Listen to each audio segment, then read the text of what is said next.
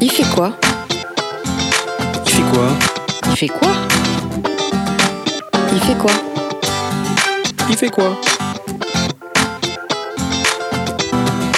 Il fait quoi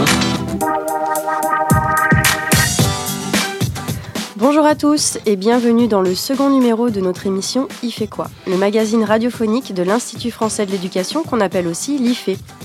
Aujourd'hui, trois sujets vont se succéder. Nous parlerons d'abord des relations que l'école entretient avec les familles.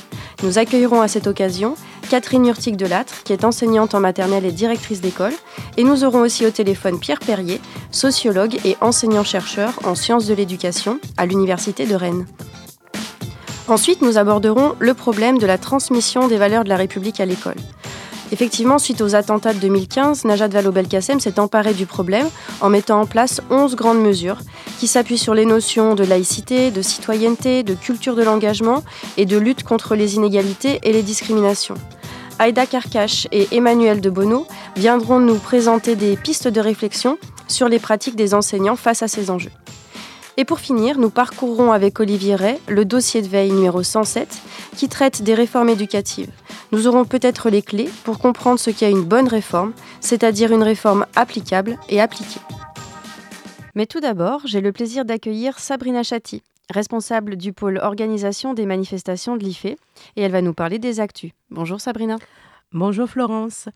En bref, dans les actualités de l'IFE du mois d'octobre, si vous êtes enseignant dans le supérieur et que vous vous êtes déjà demandé comment mettre en place des cours fondés sur l'approche par compétences, vous pourrez sans doute obtenir des réponses à la formation les 16 et 17 octobre à l'IFE.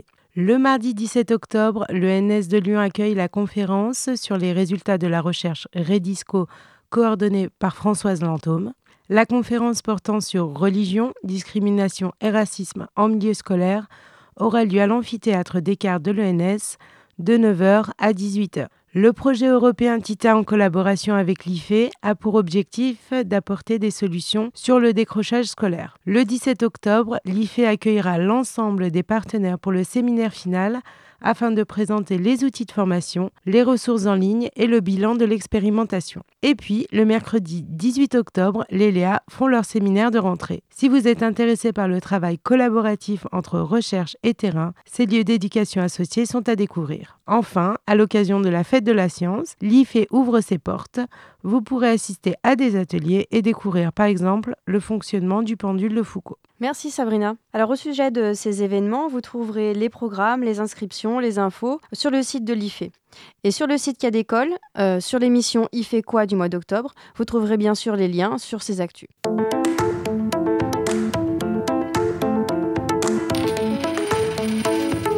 Pile Efface Notre premier sujet concerne les relations entre l'école et les familles des élèves.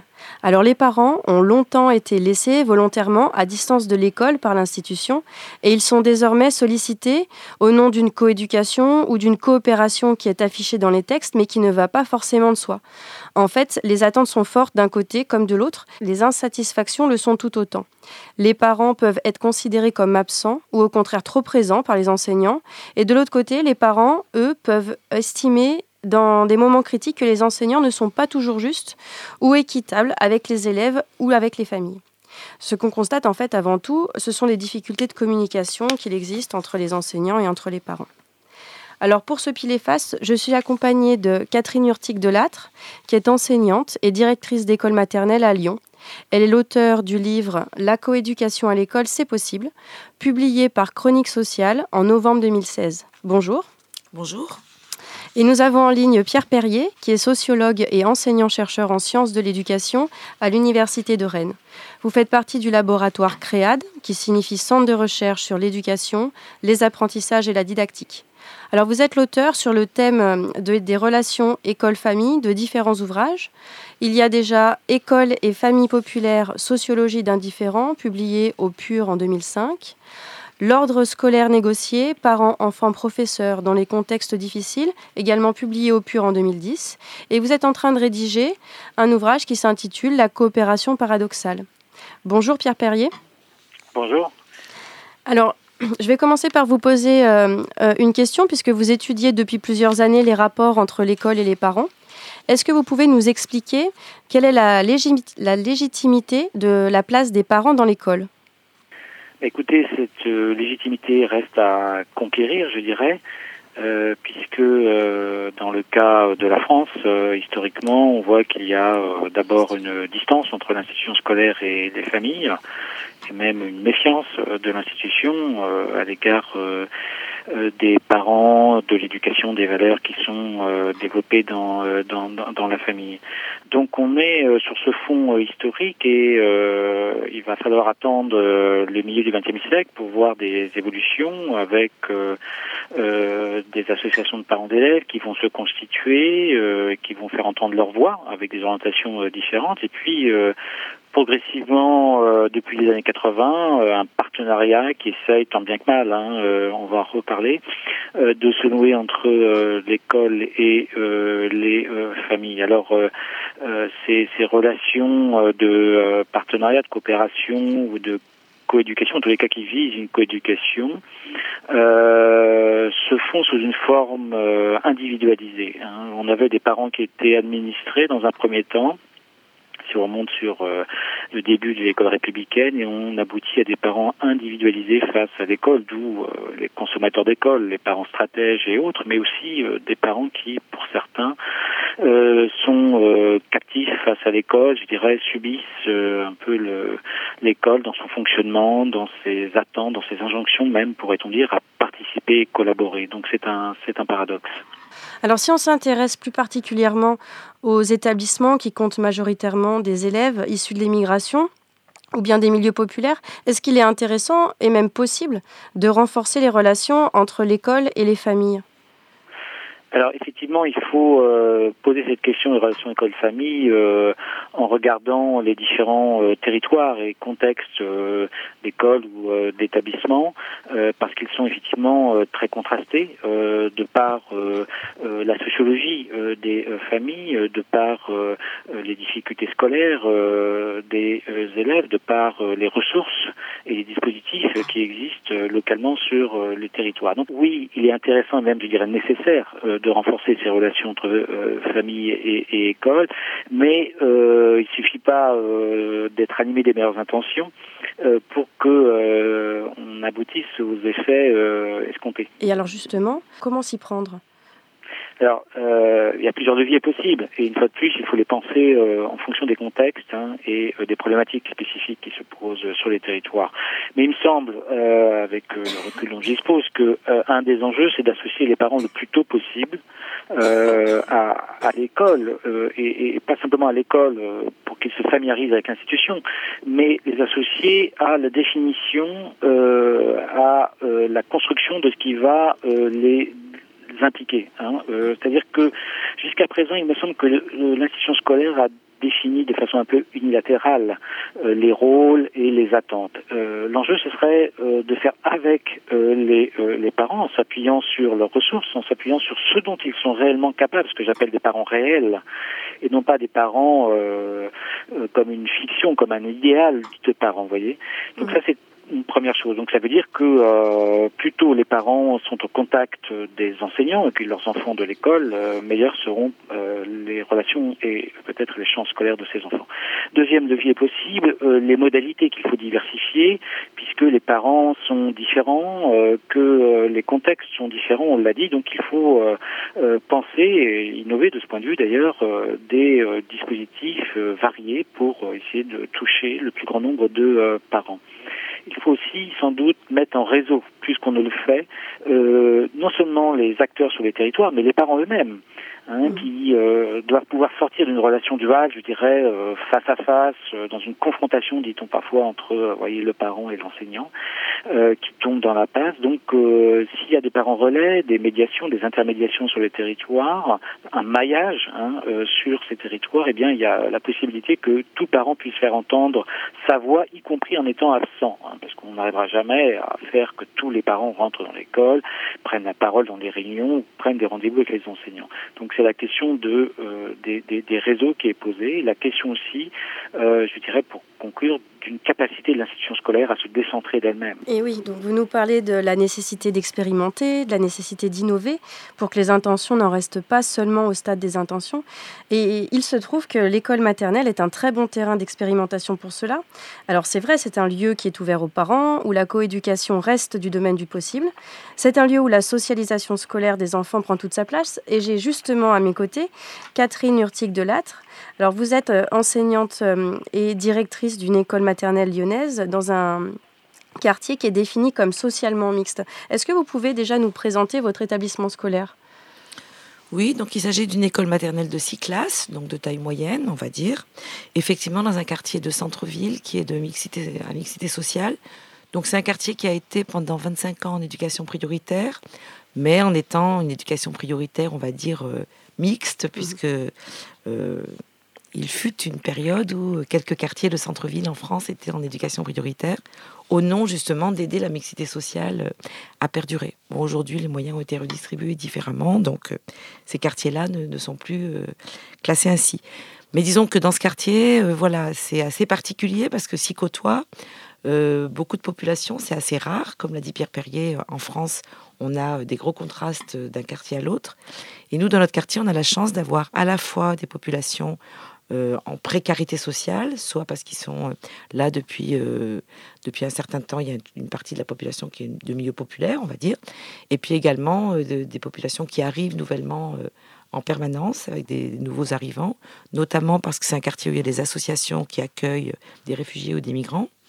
Et puis une autre partie de la population, alors des classes moyennes et aussi des classes aisées, qui sont attirés par un quartier euh, qui est sympathique, qui est également euh, patrimoine mondial de l'UNESCO. Enfin voilà, c'est un quartier. Donc euh, c'est vrai que c'est une expérience, on va dire, qui, est, qui est quand même un peu atypique de mixité sociale. D'accord. Alors, dans votre école, depuis quand est-ce que vous cherchez à réduire la distance entre, entre les parents et, et les familles, pardon, les parents et les enseignants? Et quel est le, point de départ de, de votre démarche sur ce thème-là? Alors, c'est pas tellement dans mon école, c'est aussi dans mon parcours, euh, puisque ça fait six ans que je suis directrice je suis euh, par contre enseignante depuis 30 ans. Et euh, je suis également parent depuis plus de 30 ans. Et mon parcours est parti d'abord de mon expérience de parent. C'est-à-dire, c'est vraiment en tant que parent, je me suis rendu compte de la demande que j'avais face à l'école, que j'avais une demande de dialogue, que j'avais une demande d'information claire et que je ne l'avais pas forcément toujours. Mhm. Et je faisais partie, enfin, j'ai fait partie pendant toute ma carrière de parent d'élèves, comme beaucoup de parents, des insatisfaits de la communication avec l'école. Et petit à petit, je me suis rendu compte que j'étais jamais à la bonne distance, qu'on était effectivement, quand on s'intéresse trop, on est trop près, quand on s'intéresse pas, on est trop loin, et que l'école n'était jamais satisfaite en fait, ni moi non plus. Donc je me suis dit, bah, je vais essayer au moins dans ma pratique professionnelle de changer ça et de voir par quel bout est-ce que je pourrais le changer. Et effectivement, euh, comme la tout à fait, je me reconnais tout à fait dans ce qu'a dit euh, Pierre Perrier. J'ai essayé d'agir avec les parents réels mhm. et non pas d'imaginer moi quelle était la bonne distance que j'attendais des parents. Donc vous êtes partie de votre public de parents pour mettre en place des actions dans votre école? Oui, tout à fait. Donc d'abord dans ma classe, quand je n'étais pas directrice, c'est parti par euh, la pratique des entretiens individuels systématiques, c'est-à-dire rencontrer individuellement les parents en début d'année et en fin d'année euh, pour vraiment faire leur connaissance. Donc de manière à pouvoir prendre acte de leurs demandes, de la distance à laquelle ils souhaitaient se mettre de l'école, euh, de leurs besoins, et puis ensuite à partir de là, engager vraiment un dialogue de coéducation autour de leur enfant. Alors, quelles sont les actions que vous avez mises en place pour que les relations s'améliorent entre votre école et les parents de vos élèves? Oui, alors à, partir du moment où j'étais euh, directrice d'école, c'est vrai qu'en tant que directrice, on arrive à, enfin, on a beaucoup plus de possibilités de levier pour mettre en place des dispositifs qui concernent l'ensemble des parents de l'école. Et donc à partir de là, j'ai essayé de décliner en regardant quelles étaient les fonctions de la relation euh, école-parent, à savoir, euh, dans, ce que j'en ai sorti, accueillir, informer, dialoguer et proposer la participation. Donc euh, j'ai constaté, dans ce que j'ai vécu notamment en tant que parent, que souvent la principale fonction, c'est informer. L'école informe les parents et notamment demande aux parents ce qu'ils attendent, ce qu'elle attend d'eux. Donc je pense qu'avant d'informer, il faut accueillir, donc j'ai mis en place un certain nombre de dispositifs pour accueillir les parents, à l'inscription d'abord, prendre le temps, ensuite au début de l'année scolaire et puis chaque jour. Mhm. Je me suis mise à réfléchir à la manière de les informer, les informer de manière à ce que les informations soient comprises, quel que soit leur niveau de français et de lecture, ou leur niveau d'overbooking s'ils travaillent beaucoup, par exemple. Euh, voilà, leur donner la possibilité, quand on les informe, de répondre, de s'exprimer. Dialoguer, dialoguer aussi bien dans les instances individuelles que dans les instances collectives. Et puis là, c'est un stade un petit peu plus complexe, leur proposer de participer donc avec un certain nombre de dispositifs pour qu'ils rentrent, qu'ils deviennent vraiment acteurs dans l'école. Alors quels sont ces dispositifs? À quel moment, à quel temps fort vous conviez les parents au cours de l'année euh, pour qu'ils participent euh, pleinement aux activités de l'école? Alors bon, il y a des choses qui sont institutionnelles, comme le conseil d'école par exemple. Mhm. Euh, donc il y a toute une réflexion à avoir pour comment est-ce qu'on peut faire de cette instance quelque chose d'un petit peu démocratique qui donne vraiment un petit peu de place aux parents.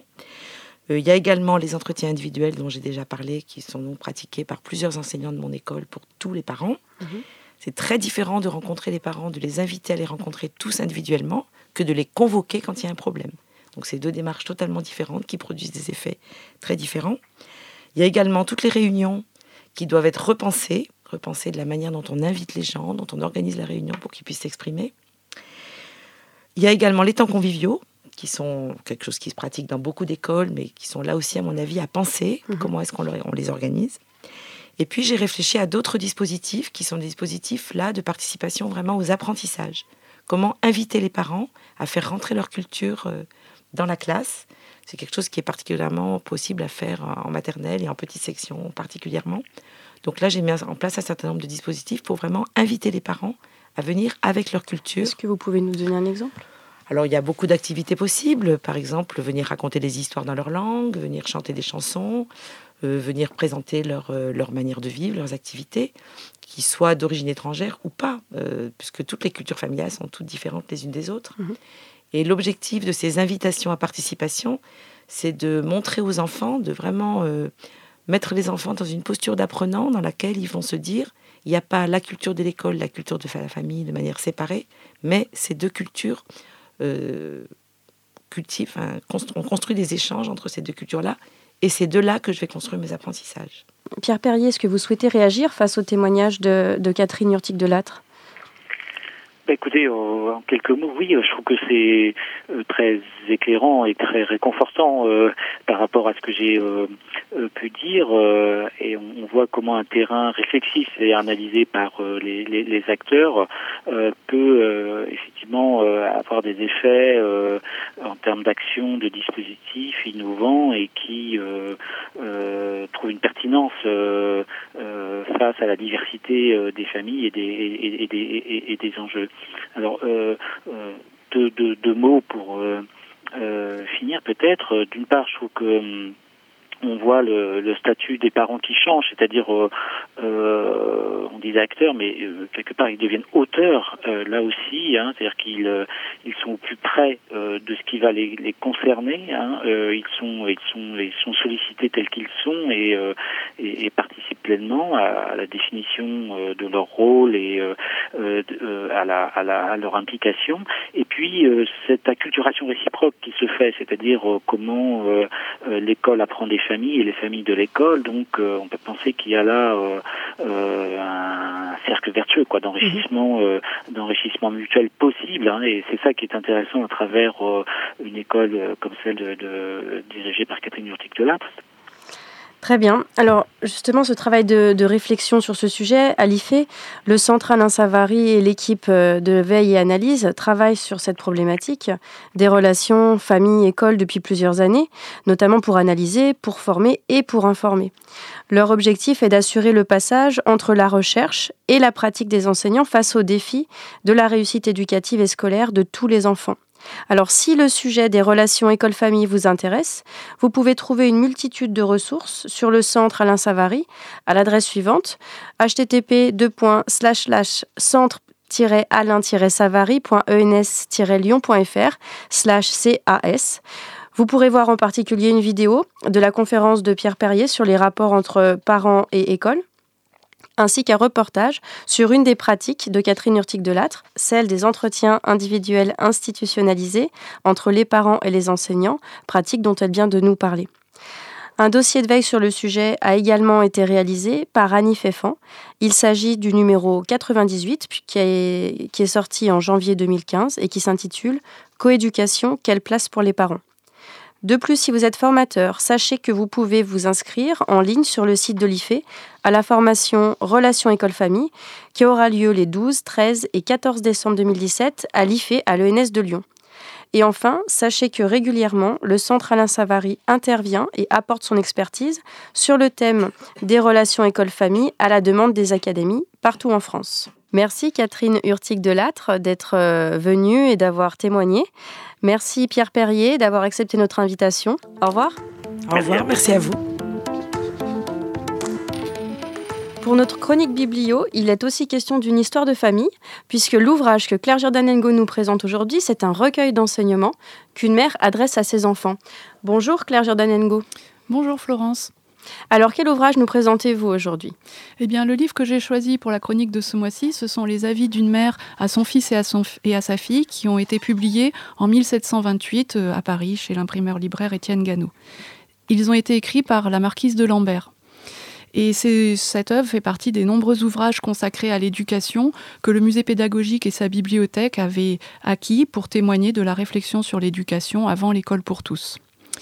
Alors Madame de Lambert, elle a vécu entre 1647 et 1733. Et lorsqu'elle est évoquée encore aujourd'hui, c'est surtout euh, du fait qu'elle a tenu un très célèbre salon à Paris dans lequel elle invitait euh, tantôt des écrivains et des artistes, tantôt des gens du monde, chacun selon son jour. Mais elle a eu également quatre enfants, dont deux seulement ont atteint l'âge adulte. Donc une fille, Monique Thérèse, et un garçon, Henri François. Et c'est pour eux que sont, qu'ont été écrits les avis. Madame de Lambert a réalisé deux manuscrits. La vie à sa fille est un peu plus ancien, vers 1690, et la vie à son fils sans doute un peu plus tardivement. Normalement, aucun des deux n'était destiné à être publié, mais comme souvent, ils l'ont été une quarantaine d'années après. Ce sont des recueils de préceptes qui s'adressent donc à ces deux enfants à l'orée de leur entrée dans le monde. C'est pas exactement un traité d'éducation qui partirait de la toute petite enfance et donnerait des conseils à l'enfant au fur et à mesure de sa croissance. C'est plutôt un traité qui concerne des avis qui concernent la fin de l'adolescence et l'entrée dans l'âge adulte. En fait, Madame de Lambert était une grande lectrice. Elle, elle, a énormément lu, elle a beaucoup écrit, elle tenait même des recueils de citations.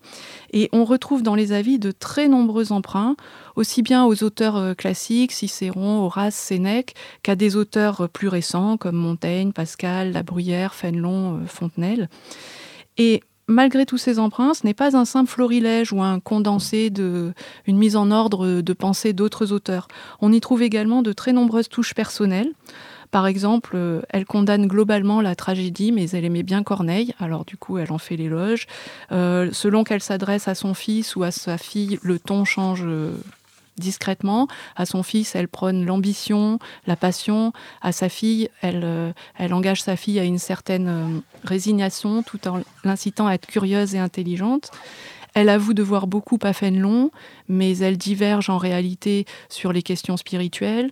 Euh, elle s'insurge également contre le fait qu'on limite les possibilités laissées aux filles pour s'instruire. Donc finalement, on est loin du ton sec et moralisateur d'un traité, mais on voit tout au long de ces lignes une femme vivre, réfléchir, revenir sur ses expériences de vie et d'une certaine façon se livrer. C'est sans doute ce qui explique en partie l'immense succès qu'ont connu ces avis, parce qu'il y a eu quatre éditions françaises, des traductions en anglais, en espagnol, en allemand, en italien, d'excellentes critiques dans les journaux de l'époque et de très nombreux imitateurs. Donc c'est en raison de, ces idées, de leurs idées modernes, du style enlevé, personnel. Les avis sont encore très fréquemment évoqués par les pédagogues du siècle des Lumières et du 19e siècle. Et on a recommandé leur lecture aux jeunes gens et aux jeunes filles pendant de très nombreuses années. Il s'agit de l'ouvrage Avis d'une mère à son fils et à sa fille, publié en 1728 chez Étienne Gano. Merci Claire Jordanengo pour cette chronique. Merci. Et maintenant, passons au problème du mois.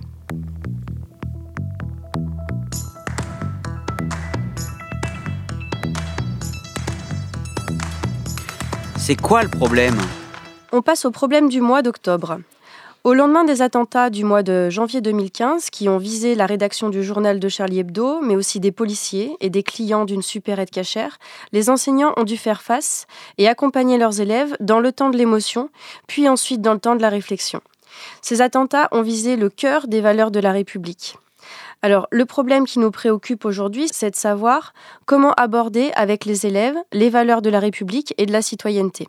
Pour nous éclairer sur le sujet, j'ai à mes côtés Emmanuel de Bonneau, historien et chargé d'études à l'Institut français de l'éducation. Bonjour. Bonjour. Alors vous êtes contributeur de la plateforme Éduquer contre le racisme et l'antisémitisme. C'est une plateforme de ressources mise en place sur la demande du ministère de l'Éducation nationale suite aux attentats de Charlie Hebdo. Nous y reviendrons plus en détail tout à l'heure. À mes côtés également Aïda Karkash, professeure d'histoire-géographie et chargée d'études à l'Institut français de l'éducation. Bonjour. Bonjour. Vous coordonnez l'enquête Religion, discrimination, racisme en milieu scolaire pour le pôle Lyon-Grenoble, enquête que vous allez nous présenter. Alors pour débuter cette chronique, je souhaiterais vous faire réagir sur des extraits tirés d'un documentaire audio réalisé par Canopé et qui s'intitule Après le 13 novembre 2015. Il me semble que dans ces situations, l'enseignant est soumis à une injonction contradictoire. Mathieu, euh, professeur euh, d'histoire-géographie. Je m'appelle Cécile, j'ai des CM2 cette année. Je m'appelle Alima, euh, j'enseigne l'anglais. Marie-Paul et je suis principale de collège. D'une part, l'institution lui demande, et probablement les élèves aussi d'une certaine manière, de réagir à chaud, d'être là, d'être présent, de témoigner comme adulte, de les rassurer. Fabienne, je suis prof de philo. Je m'appelle Laurent, je suis enseignant en CP. Elodie, lettres modernes, en lycée. Et d'autre part, l'enseignant, il est, de par sa mission, celui qui précisément demande à ce qu'on ne réagisse pas à chaud. Dans ces extraits, on peut entendre Philippe Mérieux, professeur émérite en sciences de l'éducation à Lyon. Et dans ce reportage, il s'appuie sur des témoignages d'enseignants et d'une principale de collège qui parlent de leurs doutes et de leur cheminement professionnel après le 13 novembre 2015. Philippe Mérieux met en perspective les enjeux éducatifs et pédagogiques qui sont relevés dans ces témoignages. Alors quel est le problème pour les enseignants, Emmanuel de Bonneau? Sont-ils outillés pour faire face à ce genre d'événements violents, mais aussi d'une manière générale pour faire face aux problèmes d'atteinte aux valeurs de la République? Alors, sont-ils euh, outillés euh, Quel est le problème? Je crois que d'abord, personne n'est véritablement outillé euh, à l'origine pour faire face à ce type d'événement et les enseignants, pas plus que les autres. Encore que ces questions, effectivement, des valeurs qui sont, vous l'avez dit, prises pour cible par ces, jeunes radicalisés, sont enseignées de longue date dans les, établissements scolaires. elles sont au cœur de, de, la, mission de l'institution, elles sont dans les projets d'établissement, elles sont dans, les programmes. Donc je dirais que ce n'est pas, pas une nouveauté. Mais ça devient effectivement un problème à partir du moment où elles sont directement ciblées par des jeunes qui sont souvent issus hein, de ce même système et qui euh, eh bien, prennent les valeurs euh, pour cible. Alors, suite aux attentats du 7 et 9 janvier 2015 qui ont visé le cœur des valeurs républicaines, Najat Vallaud-Belkacem a présenté, dès le 22 janvier 2015, 11 mesures. 11 mesures pour une grande mobilisation de l'école pour les valeurs de la République. Et la première de ces mesures est de renforcer la transmission des valeurs de la République. Quel est le problème pour l'institution? Comment renforcer la transmission des valeurs de la République? Emmanuel de alors, je ne vais pas parler des valeurs de la République en général, mais plutôt effectivement aborder la question de la lutte contre le racisme et l'antisémitisme, qui est un des aspects euh, de cette, euh, enfin de, voilà, des perspectives générales, et que le gouvernement a particulièrement pris euh, à bras le corps. Et le ministère de l'Éducation nationale a lancé un certain nombre d'actions, dont la création d'une plateforme numérique de ressources dédiées aux enseignants pour aborder ces, ces thématiques. Et donc, elle est le fruit d'une collaboration entre le ministère, la délégation interministérielle à la lutte contre le racisme, l'antisémitisme et, euh, la, haine anti-LGBT, et Canopé, et bien sûr donc euh, l'IFE. Alors sur cette plateforme donc, qui est mise à disposition des enseignants, qu'est-ce qu'on trouve vraiment? Quelles sont les ressources que l'on peut trouver? Alors des choses assez classiques, il y a de la terminologie, donc des notions qui sont explicitées. On a fait appel à un certain nombre de, spécialistes du sujet. Euh, ces notions sont accompagnées de captations vidéo. Avec, euh, quand je parle de notions, hein, ça va de A comme antisémitisme à X comme xénophobie. Et donc des chercheurs euh, ont été interviewés. Il y a des questions vives qui, sont, qui font objet également d'un traitement.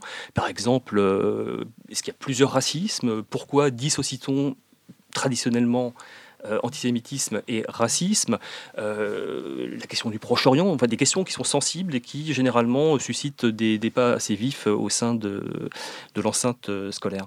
Et puis, pour accompagner tout cela, donc des, des ressources qui sont proposées on a mis l'accent sur des témoignages. Fils de Harki, euh, Digan, euh, juifs, euh, immigration méditerranéenne au sens large, des personnes qui parlent de leur expérience, mais pas seulement sur le racisme, hein, également sur la question d'intégration, la question de la transmission de la culture de la différence, etc.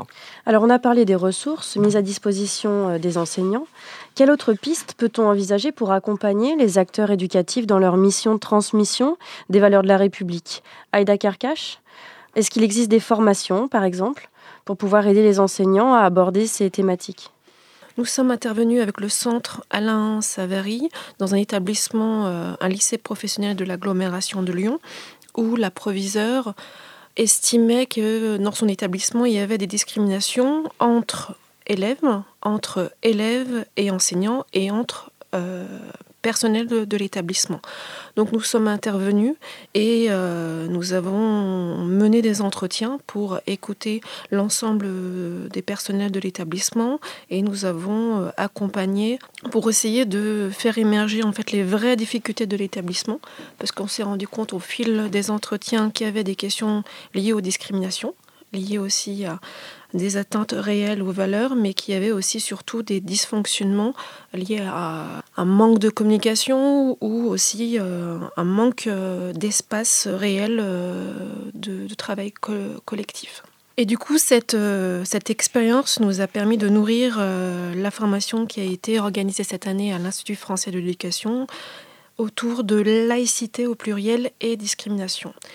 Donc l'année prochaine, en mars 2018, là, il y aura une formation autour de l'orientation et, les discriminations. Alors Aïda Karka, je le rappelle, hein, vous êtes chargée d'études à l'IFE et vous coordonnez l'enquête religion, discrimination, racisme en milieu scolaire pour le pôle Lyon-Grenoble. Alors qui mène cette enquête qui est d'ampleur internationale et pourquoi a-t-elle été initiée?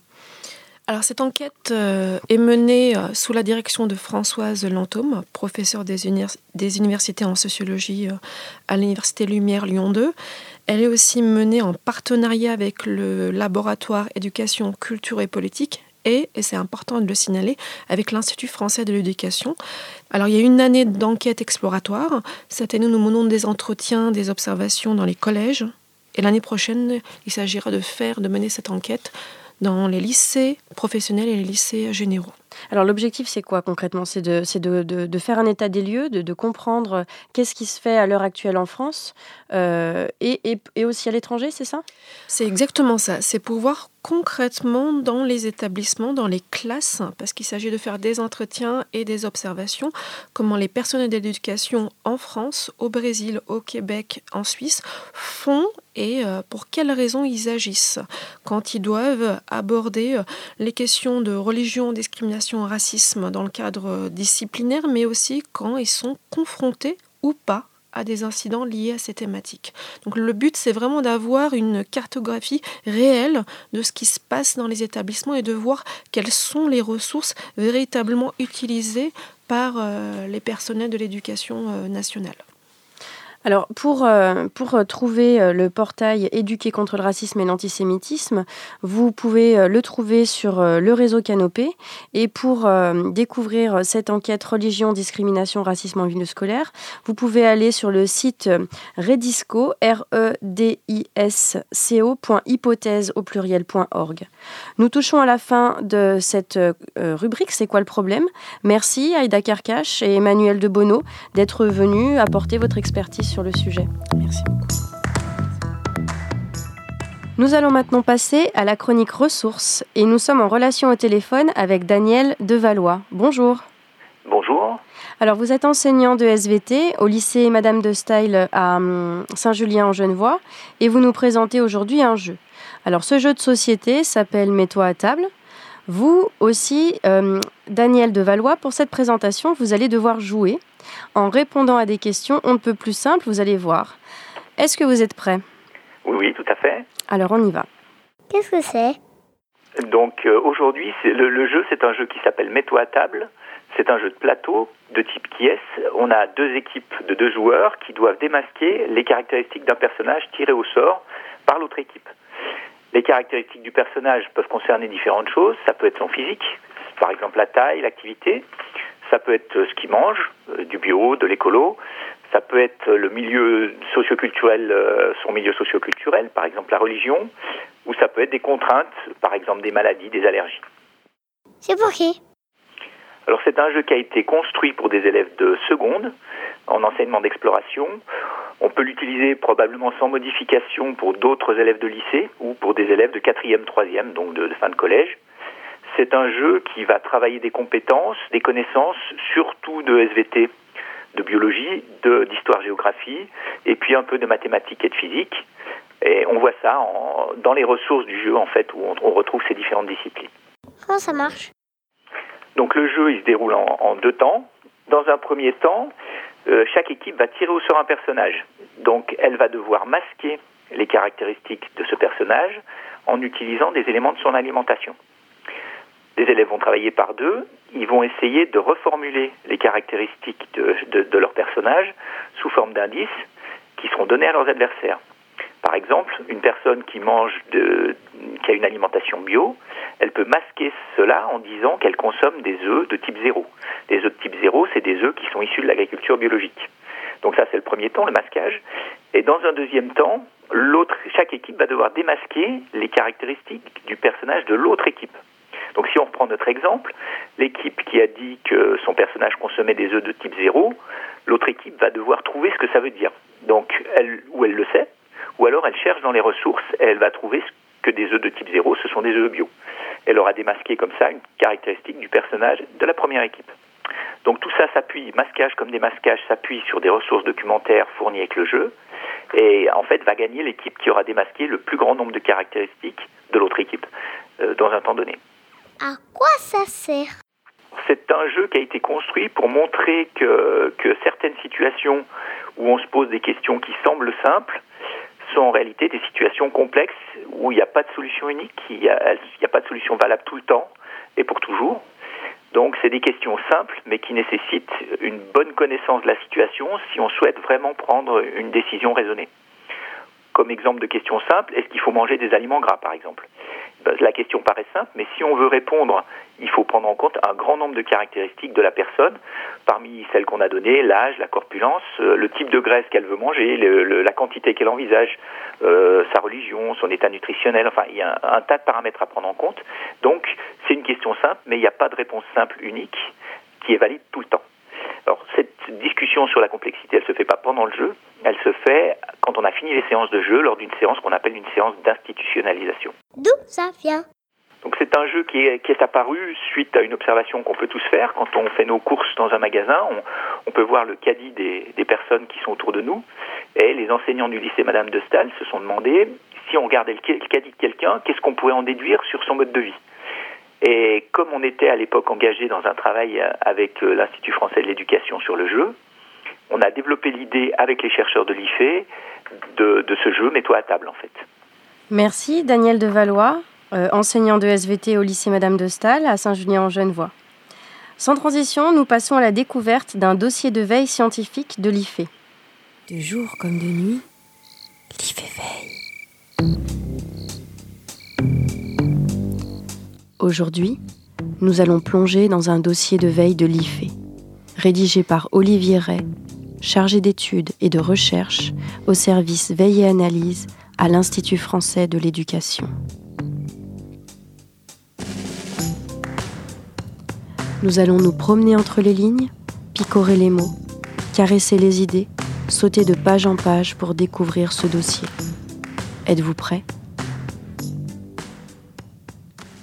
On dit souvent qu'il faut réformer l'école, qu'on ne peut pas se satisfaire de l'échec scolaire. Et en même temps, on a parfois l'impression que rien ne peut changer dans le monde de l'éducation, que l'idée même de réforme est maudite, condamnée à échouer pour des tas de raisons différentes. Pourtant, les recherches internationales nous indiquent qu'il n'y a pas de fatalité en la matière. Autrement dit, le changement c'est possible, mais pas n'importe comment. Il y a tellement de réformes éducatives menées en France. ont-elles vraiment le temps de s'installer dans les classes? Ah, Effectivement, la voix, tu soulèves un point névralgique. La réforme des programmes ou la réforme des collèges mise en place ces deux dernières années n'avait même pas encore commencé à être mis en place qu'on parlait de les modifier ou de les abroger dès les prochaines élections. Sur les projets d'ailleurs et le travail interdisciplinaire, on en a connu des dispositifs qui n'ont eu que quelques mois ou deux ou trois ans pour tenter de se développer, comme les IDD, les itinéraires de découverte, les TPE, les travaux personnels encadrés qu'on a enlevés de la terminale, même s'ils existent toujours en première, l'épreuve d'histoire des arts au brevet, et maintenant les EPI au collège, les enseignements pratiques interdisciplinaires. Et on se rend aussi compte que le socle commun a été voté en 2005, a connu plusieurs versions différentes, et il commence tout juste à être approprié par les enseignants, 12 ans plus tard. Là, tu nous parles de la France. Mais ailleurs dans le monde, il y a des réformes qui réussissent pourtant. Hum, viens voir à la page 16. À Londres, on est passé d'une planification des changements par le haut à un dispositif d'aide plus incitatif pour les écoles en difficulté. On a mis à leur disposition des conseillers et des ressources pour que chaque école réfléchisse par elle-même et choisisse la solution qui lui convenait le mieux pour s'en sortir. On a en fait choisi de faire avec les écoles telles qu'elles étaient plutôt que de les forcer à s'adapter à des modèles euh, extérieurs. On a en bref respecté leurs valeurs. Ailleurs, en revanche, en Angleterre toujours, on a voulu imposer des changements qui ne correspondaient pas à la culture locale, et ça n'a pas marché. On a créé des nouveaux établissements, on a changé des règles, mais la réussite scolaire n'a pas forcément suivi. On dirait finalement que, quelle que soit la réforme, ce qui se passe dans la classe change très peu. Hmm. On a en effet l'habitude de dire que c'est très difficile de pénétrer dans la boîte noire de l'enseignement et de l'apprentissage, dans ce qui se passe entre les enseignants et les élèves. Alors, on préfère faire du Lego institutionnel, de bouger les organigrammes, les structures. Page 3, je raconte comment à New York, depuis le début des années 2000, on a voulu tout réformer dans l'éducation. Là-bas, il faudra se rappeler que l'éducation est plus du ressort local euh, qu'en France. Donc à New York, dans la ville de New York, la mairie a voulu réduire le poids de l'administration scolaire qui était jugée trop indépendante. Les élus ont voulu reprendre le contrôle des écoles, décider de fermer des lycées qui avaient de moins bons résultats. Et en même temps, ils ont voulu donner plus d'autonomie aux directions des écoles. Bref, il y a eu beaucoup de mouvements. Et à la fin, beaucoup d'insatisfaction parce que on a passé plus de temps à changer les structures qu'à s'occuper de ce qui se passait vraiment dans les écoles. Mais alors, Olivier, comment le gouvernement devrait s'y prendre pour qu'une réforme soit applicable et appliquée? Tiens, reviens à la page 9. Ce qu'il faudrait, c'est des objectifs en nombre plus restreint, mais qui soient réalistes et qu'on puisse vraiment atteindre. Il faudrait une mobilisation positive des enseignants et des chefs d'établissement, qu'on voit avec eux comment les motiver, leur permettre d'agir de façon plus efficace. C'est ce qu'on appelle dans la recherche le leadership partagé. Une réforme, ça doit leur donner les moyens de mieux travailler. Et pour ça, pas de secret, il faut partir de leurs pratiques, des problèmes qu'ils rencontrent au quotidien pour les aider à les résoudre. Et puis surtout, il faut du temps. En Écosse, ils ont mis dix ans pour commencer à changer leur programme. Et l'Écosse, ce n'est pas un pays aussi grand que la France. Et nous, on voudrait que tout soit fini en deux ou trois ans au mieux. Alors, évidemment, les enseignants, ils font le dos rond et ils attendent que ça passe. Si je comprends bien, les enseignants changent leur comportement en fonction de ce qu'on leur demande, mais ils n'en pensent pas moins. Ah oui, la voix, regarde à la page 10. On, on y parle de développement professionnel des enseignants et de capital social. Derrière ces mots un peu compliqués, il y a l'idée qu'on évolue mieux de façon collective que de façon individuelle. La dimension des relations sociales, c'est souvent le chaînon manquant des réformes de l'éducation. On attend trop des directions, des inspecteurs, des enseignants à l'échelle individuelle, alors qu'on sait que c'est plus souvent entre collègues au niveau collectif de l'établissement qu'on peut progresser ensemble. On s'entraîne les uns les autres, c'est pas très sorcier. C'est mieux de partager du pouvoir d'agir avec les autres que d'exercer du pouvoir sur euh, les autres. Et dans ce domaine, ce qui met les gens en mouvement, c'est quand ils voient que ce qu'ils peuvent faire euh, marche autrement avec leurs collègues. Qu'ils voient que certains essayent des choses nouvelles qui fonctionnent bien, sans que ça soit trop risqué ou trop compliqué. Finalement, Olivier, S'il n'y avait qu'une mesure à retenir pour que les enseignants s'approprient une réforme, ce serait quoi? Eh bien, regarde à la page 21. Je reprends une étude qui a été menée en Belgique sur une réforme qui visait à proposer des alternatives au redoublement. Ce que les chercheurs ont constaté, c'est l'importance de la réflexion, de la discussion entre les acteurs scolaires sur le sens de la réforme, mais avant qu'elle entre en application. Ensuite, les chercheurs ont vu que l'entrée en formation permet souvent d'agir comme déclencheur pour faire évoluer ces pratiques. C'est un peu un, moment initiatique qui marque qu'on est prêt à faire quelque chose de différent.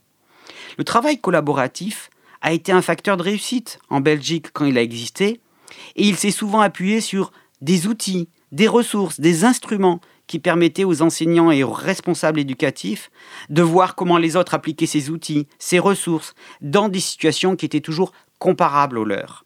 Tout ceci a constitué des occasions d'échange, de discussion, de partage entre collègues.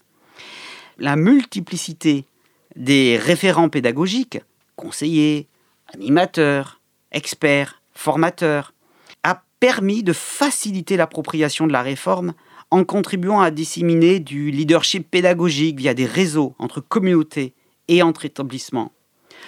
Au final, les chercheurs ont bien montré qu'il y a là une sorte de masse critique nécessaire au changement éducatif dont on ne peut se passer. Ce n'est pas qu'un levier isolé, mais plusieurs qui sont nécessaires. Et pour aller plus loin, retrouvez ce dossier dans son intégralité sur le site de l'IFE, rubrique Veille et analyse, en cherchant le numéro 107. C'est la fin de cette émission, merci. À la technique aujourd'hui, Sébastien Boudin de NS Média. Vous pouvez retrouver toutes les informations que nous avons abordées dans ce deuxième numéro de Il fait quoi sur la page de notre web radio Cas d'école que vous trouverez sur le site de l'Institut français de l'éducation à l'adresse suivante http ife.ens-lyon.fr ife. On se retrouve donc au mois de novembre pour la prochaine émission Il fait quoi? À bientôt